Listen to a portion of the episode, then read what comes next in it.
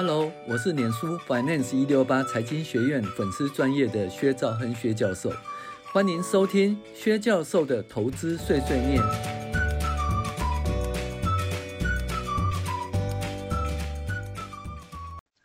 各位网友，大家好，我是薛兆恒薛教授。我们今天来介绍进阶财报分析第五集：现金太多也会出事。那一开始呢，我们介绍资产负债表的分析方法哈，然后现在从那资产负债表的项目哈开始介绍。那当然，资产负债表的最左边呢是流动资产哈，那流动资产的最上面是现金哈。那我们都知道，那个流动资产它的排列方式呢是以变现能力开始排喽，所以会先现金、银行存款啊，然后再来就是应收账款啊，再来才存货。因为呢，就是怎么讲？存货卖掉才能变成应收账款，应收账款收回来才能变成现金，所以现金是变现最快的资产哈，所以放在最左边，它也是一个很神秘、很重要的一个资产的项目哈。那我们今天讲一些那个现金很奇怪一些故事哈。有一家六十三亿的公司呢，还需要跟银行借钱，现金太多也不好吧？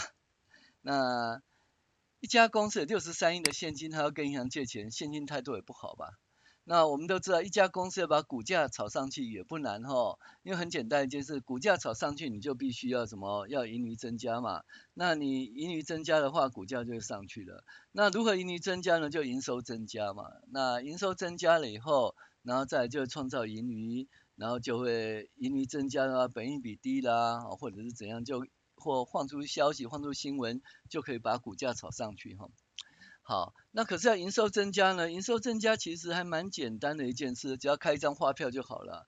哦，那有一些呢就还客气一点，就真的请货运公司呢，他就把货呢，呃，存货从仓库送出去，有送货单嘛？那给 A 公司送出去给 B 公司啊，B 公司签收一下，然后再付发票。那这样看起来就是好像是怎么讲？嗯，权利义务就交清了。那依照公认会计原则呢，就要认定销货收入。好，那销货收入的话，同时呢就会，呃，怎么样认定了它的获利哈，获利，那获利就增加了。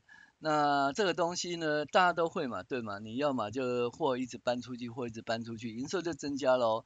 可是问题越来越多喽，那应收账款要怎么办呢？因为呢，你货增加就销货收入，可是借方是什么？借方是应收账款。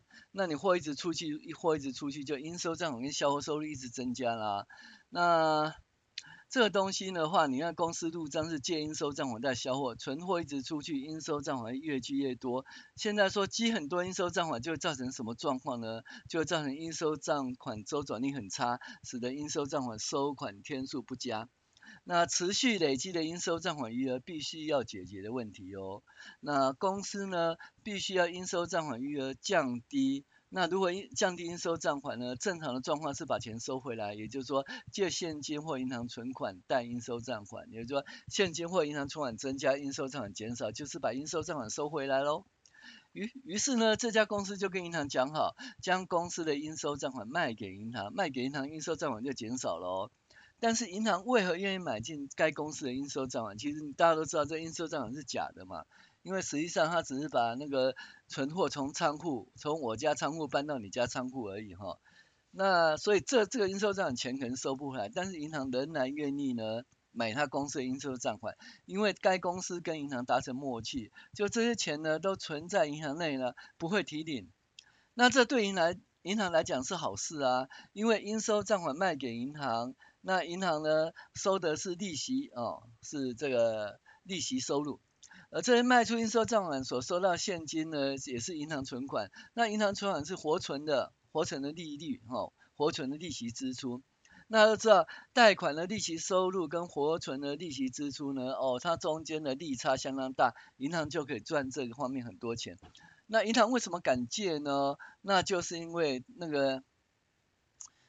因为他跟银行讲说，这个钱呢不能够领出去，那银行当然钱在我这一边呢，我在怕你，对我有利差可以赚，所以呢，这个银行就是稳赚利差，就稳赚不赔哦，所以银行就同意了。那因为钱不能一直拿出去啊，呃，怎么讲？所以他的银行存款就越来越多哦。那银行存款就是约当现金哦，所以我们讲说现金越来越多也对了哈。那公司现金的银行存款从四十一亿增加到五十三亿，最多到六十三亿。好玩就在这里，那公司一整年营业收入仅有四十二亿，而银行存款五十三亿，对于整年的营业收入而言是四十二亿，现金居然比营业收入还高。那现金营收比是一点二六倍，而现金比例太高，呃，确实是看得到吃不到了。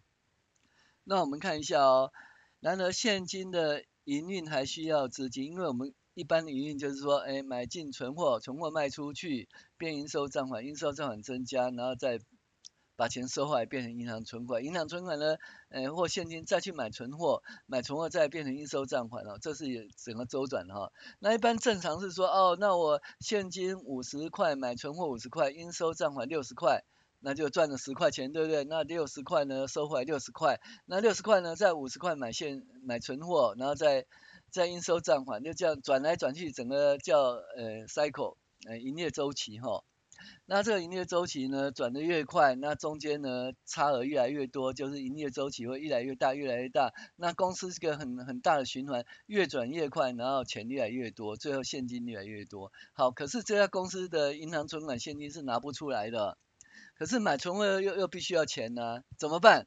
他再去跟什么？再去跟银行借，或者再去跟股东要钱啊、那因为持续的这样子哦，那现金流量看起来是自由现金流量看起来很高，但其实是虚账户哦，虚账哦，所以不能够动。那所以公司最后周转不灵而倒闭，这就证明一件事：其实一家公司现金也不见，现金态度也不见得很好。因为现金是占总资产总额最高的比例，或现金比营收收入还高，我们就怀疑说，诶，这个现金是不是假的？这个案例呢，公司账上六十三亿的现金，但是我们跟银行借钱，哦，还有跟股东现金增资的例子，就是，有六十三亿现金，为什么要跟银行借钱，还跟股东现金增资呢？好，其实我们讲的就是博达，哦，就是博达。那博达的现金从那个九十一年的四十一亿，九十二年五十三亿，到九十三年第一季的六十三亿，现金逐渐增加哈。那可以看到现金逐渐增加，四十一亿、五十三亿、六十三亿哈。那整个现金呢，四十一亿就占营收的多少？六十四亿呢是。六十四点五五，你看现金四十一亿，营收六十四亿，那就占六十四点五五了哦。九十二年更多了，但是现金五十三亿，营收四十二亿，所以呢，呃，现金占营收的百分之一百二十六点五八，一百二十二十六点五八，现金比营收还多，为什么呢？因为为什么做四十二亿的生意需要六十三亿的现金呢？就很奇怪，对不对？好。到九十三年，博达的现金是六十三亿，那营收只多少？只做了八亿。结果你知道吗？现金营收比是百分之七百三十点八二，那个营收是现呃现金是营收的七点三倍哦。那我们都知道，博达是利用假的交易制造一个假的应收账款哦。那跟假的营业收入，所以他营业收入就越来越高。可是他必须要想办法应收账款的收回来，因为营业收入越来越高，应收账款越来越高，必须把应收账款收回来。他创造一个假的现金及银行存款，假装把应收账款收回来。这钱因为是假的，所以不能动用，所以现金才这么多。好，我们做柯南哦。那这家公司出现了什么问题呢？就现金流量表分析的话，我们都知道营业收入的现金流量是正的，这家公司很好。然后投资活动的呃现金流出哦就是负的，那营业活动的正现金流入跟投资活动就负的现金流出加起来，这个最后结果是自由现金流量是九亿多，那很健康啊，营业活动正，呃投资活动负，自由现金流是正的，很健康。可是呢，一般自由现金流量是正的话，会发生什么问题呢？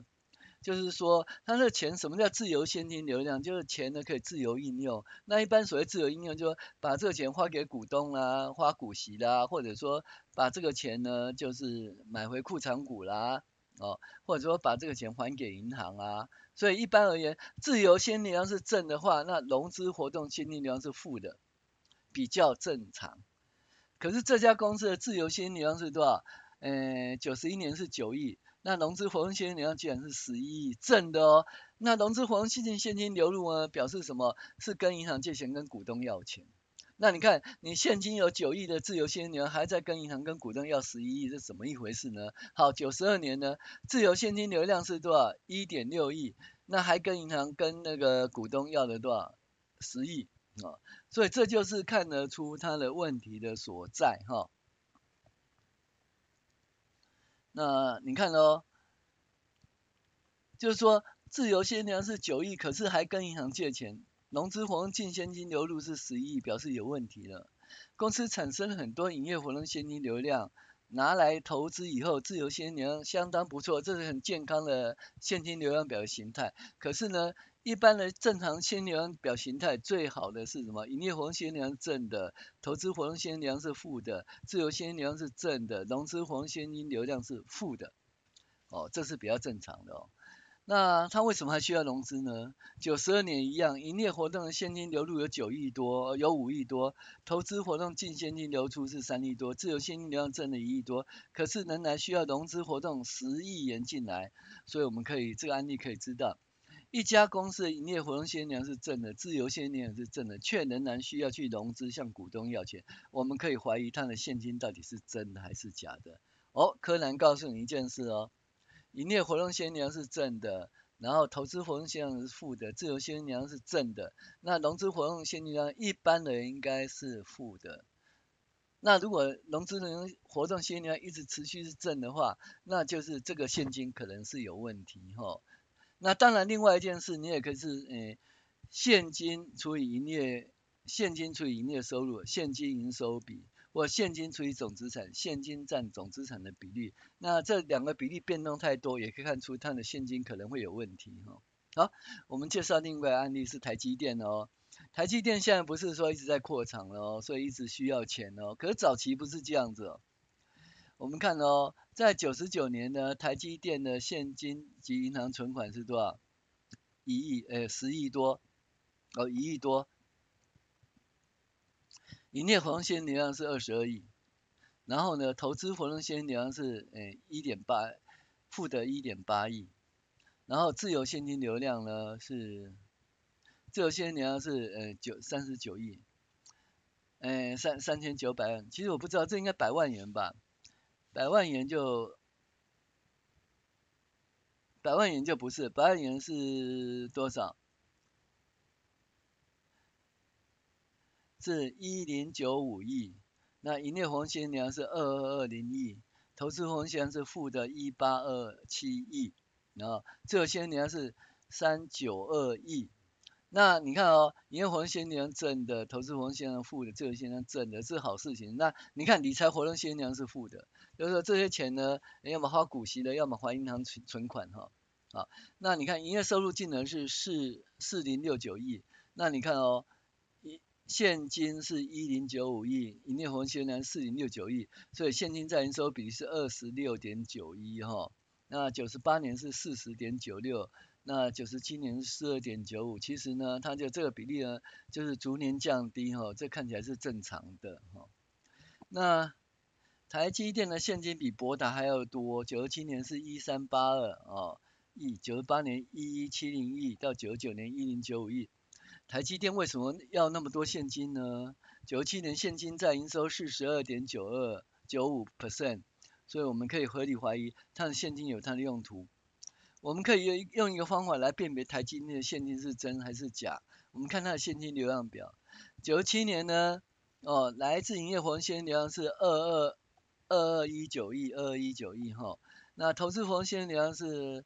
负的三百一十一亿，现自由现金流是一八零八亿，理财活动现现金流是呃一一五零亿，哦，这正就是呃正的营业活动现金流，正的自由现金流，负的什么融资活动现金流量，这是就是很健康的现金流量表的形态哈。那这个自由现金流是正的，然后它融资活动现理财活动现金流是负的，表示说它。真正有钱，而且发放股利给股东或者偿还银行，所以看台积电的现金及银行存款相当大，可能都是真的，因为都可以由现金流量表来做验证哈。好，同样的，那九十八年、九十九年来自营业活活动现金流也是正的，投资活动现金流也是负的，自由现金流也是正的，理财活动现金流是负的。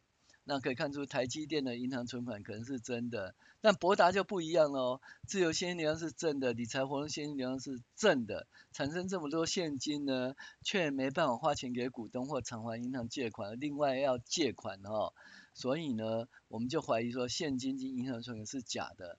那我们从这两个例子可以看出，现金是多是少，是真是假哈？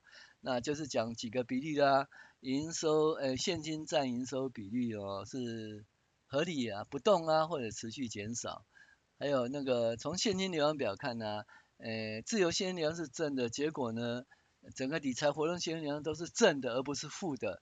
而持续好多年哦，那我们看说，哎，这可能就是一个假的现金活动，哎，整个现金可能是假的哈、那教大家判断说，哎，现金太多其实不好哈、哦，哎，不见得很好。那现金如何来判断它的真伪呢？我们一些财务比例啦，用现金流量表来判断哈、那跟大家分享，我是薛章恩薛教授，谢谢您的收听。